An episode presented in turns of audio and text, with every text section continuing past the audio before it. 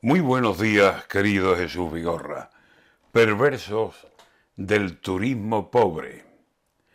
Hombre pobre huele a muerto, dice la copla flamenca.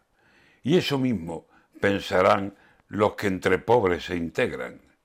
El mundo es para los ricos, y el que jurdores no tenga ya se puede conformar con lo que los ricos quieran. El turismo de los pobres, aquel que ayer con su renta subía a vuelos baratos y dormía a pierna suelta en hoteles muy lujosos de cuatro y de cinco estrellas, ese turismo, señores, en España ya no encuentra razones para viajar con alegría y solvencia.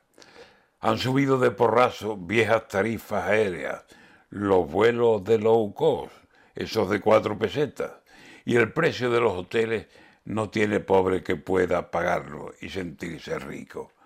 Regresa la Cenicienta y la carroza ya es una calabaza hueca.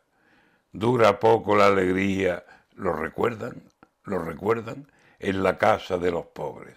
Señor, qué cosa más cierta.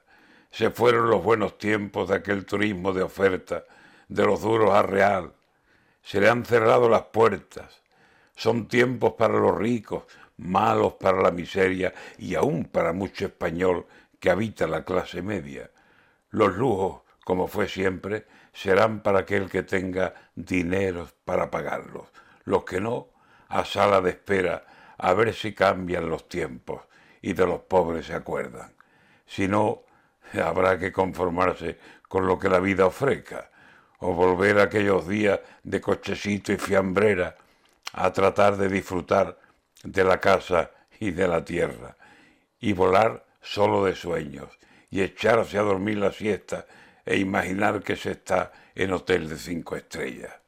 Después de unos años buenos, se acaba el cuento y la cuenta.